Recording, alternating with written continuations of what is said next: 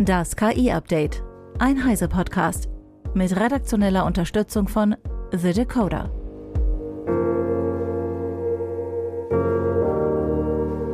Ich bin Isabel Grünewald und dies sind heute unsere Themen. ChatGPT bekommt Mund und Augen. Amazon investiert Milliarden in Anthropic. Atomkraft für KI und Eleven Labs vertont Klassiker mit KI-Stimmen. ChatGPT kann bald sprechen, zuhören und Bilder verarbeiten. Der Chatbot bekommt ein Update, das in den kommenden zwei Wochen weltweit verfügbar gemacht wird, allerdings nur für zahlende Kunden. OpenAI möchte mit den Funktionen unter anderem etwas zur Barrierefreiheit beitragen. Eva Maria Weiß von Heise Online erklärt, welche Einsatzmöglichkeiten es noch gibt.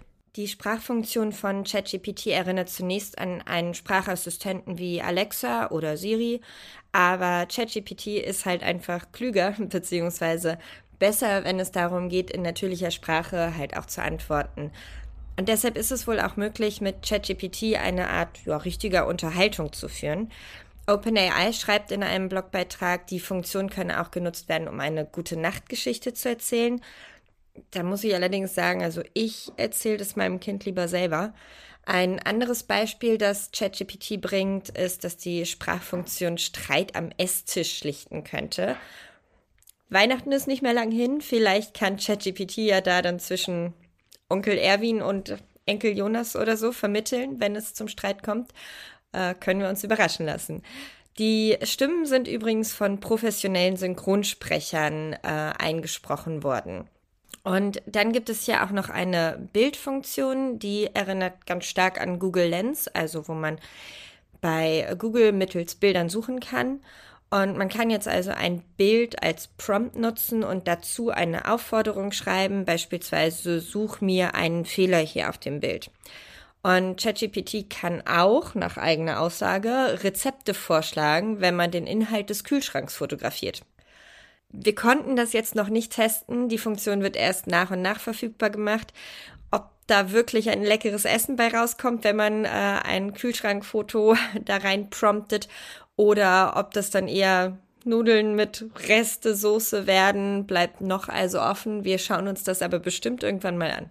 Dankeschön, Eva. Amazon sichert sich mit einer Investitionssumme von bis zu 4 Milliarden US-Dollar einen Minderheitsanteil an Anthropic.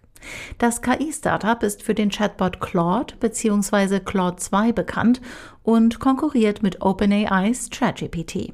Ein Highlight von Claude 2 ist die Fähigkeit, bis zu 75.000 Wörter gleichzeitig zu verarbeiten. Anthropic wird seine Software größtenteils in die Cloud-Infrastruktur von Amazon Web Services verlagern und die KI-Modelle mit Amazons KI-Chips Trainium und Inferentia trainieren. Die beiden Firmen haben bereits beim Feintuning von Unternehmensdaten im Rahmen des Amazon Services Bedrock zusammengearbeitet. Amazon stärkt damit im Bereich generativer KI seine Position im Wettbewerb mit anderen Tech-Giganten. Während Google und Meta schon lange an ihren eigenen KI-Modellen forschen und Microsoft massiv in ChatGPT-Betreiber OpenAI investiert hat, beschränken sich Amazons KI-Bemühungen bislang eher auf die Rolle des Infrastrukturanbieters mit eigenen KI-Chips.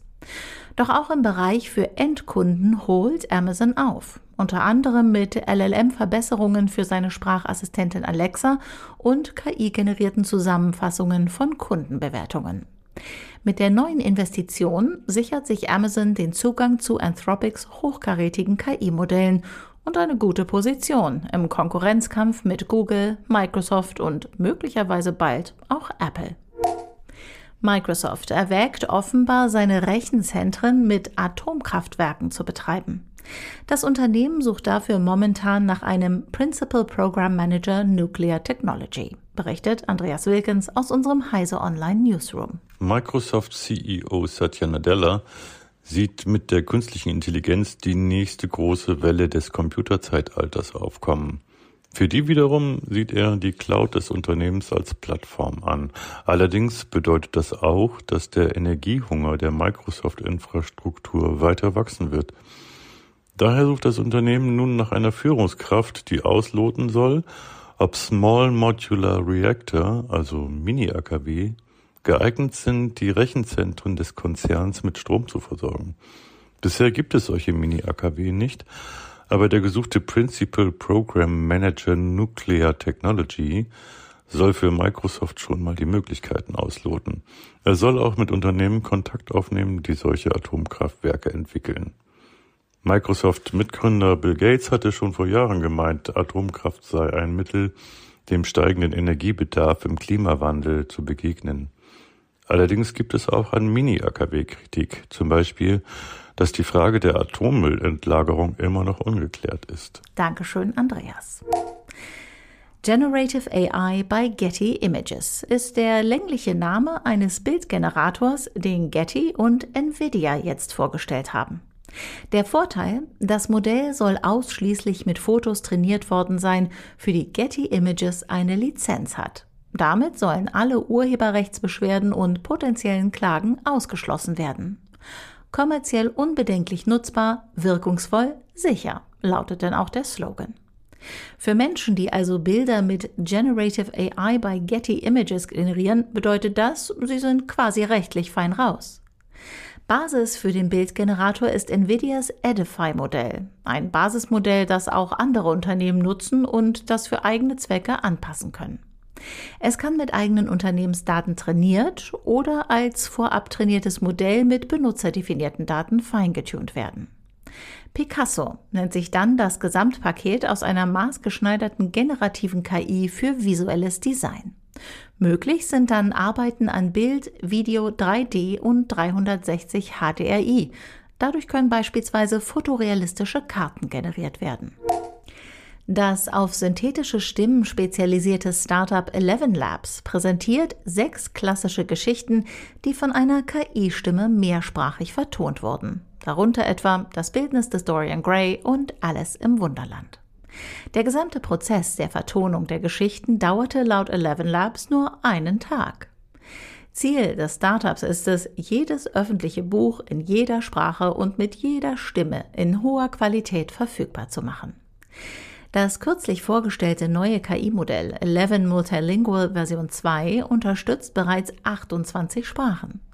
Die Authentizität der Stimmen bleibe dabei in allen Sprachen erhalten, so das Unternehmen. Eleven Labs plant zudem, Nutzenden die Möglichkeit zu geben, ihre eigenen Stimmen auf der Plattform zu teilen und so eine globale Sprachgemeinschaft zu schaffen. Eleven Labs hat laut eigenen Angaben mehr als eine Million Nutzer weltweit. Zu ihren Kunden gehören mehrere Medienunternehmen, Spielestudios, Verlage und unabhängige Autoren. Auch andere Unternehmen experimentieren mit KI-Stimmen, etwa Microsoft. Gemeinsam mit der freien digitalen Bibliothek Project Gutenberg erstellte der Redmonder Tech-Riese über 5000 frei zugängliche Hörbücher. In der Spielebranche hingegen gab es bereits ordentlich Gegenwind für die Verwendung von KI-Stimmen. Hellblade-Entwickler Ninja Theory musste sich etwa für die Nutzung von KI-Stimmen rechtfertigen, die sie nach eigenen Angaben aber nur als temporäre Platzhalter verwendeten. Die steigende Qualität KI-generierter Vertonung könnte die Debatte um den Ersatz von Synchronsprechern durch KI in Hollywood und der Spieleindustrie sowie den Hörbuchsprechern neu anheizen, gibt Benjamin Dannenberg von The Decoder zu bedenken. Also die Qualität der KI-Stimmen von Eleven Labs ist wirklich außergewöhnlich. Was die Verwendung allerdings betrifft, schlagen da so ein bisschen zwei Herzen in meiner Brust. Einerseits finde ich die Möglichkeiten enorm spannend, schließlich kann ich mir damit beispielsweise Artikel auf meiner Webseite professionell vorlesen lassen. Oder eben Bücher vertonen, die es bislang nicht als Hörbuch oder nicht in meiner Sprache gibt. Ich würde mir beispielsweise gerne wünschen, dass es die Fantasy-Buchreihe Das Spiel der Götter von Steven Erickson auch als Hörbuch gibt. Gibt es aber nur in englischer Sprache. Hier könnte eine KI-Vertonung einspringen, falls kein deutsches Hörbuch geplant ist. Auf der anderen Seite entwickle ich ja aber auch eine Vorliebe für bestimmte Vorleserinnen und Vorleser oder Synchronsprecher und ihre Eigenheiten. Und dieses menschliche Element finde ich schon ziemlich wichtig. Am Ende kommt es also immer wieder darauf an, wo der Einsatz von KI passt und wo eben nicht. Vielleicht sehen wir in Zukunft vermehrt Qualitätslabels für bestimmte Produkte, die äh, auf menschliche Mitarbeit setzen. Aber am Ende entscheidet halt immer das Geld. Wenn sich zeigt, dass Filme und Hörbücher mit KI-Stimmen genauso gut angenommen werden wie die mit menschlicher Beteiligung, dann könnte so ein Label äh, nur mit menschlicher Beteiligung zu einer vergleichsweise teuren Nische degradieren. Dankeschön, Benjamin. Zum Schluss nochmal der Hinweis auf das Heise-Angebot für unsere Podcast-Community, die offenbar echte Stimmen noch zu schätzen weiß. Ihr bekommt das Heise Plus Abo die ersten drei Monate zum Sonderpreis für nur 6,45 Euro pro Monat. Damit erhaltet ihr nicht nur Zugriff auf alle Artikel auf Heise Online, sondern könnt auch alle sechs Heise Magazine im digitalen Abo jederzeit mobil lesen. Nach Ablauf der Testphase ist euer Heise Plus Abo natürlich jederzeit monatlich kündbar. Dieses Angebot für unsere Podcast-Fans findet ihr unter heiseplus.de slash podcast. Das war das KI-Update von Heise Online vom 26. September 2023. Eine neue Folge gibt es jeden Werktag ab 15 Uhr.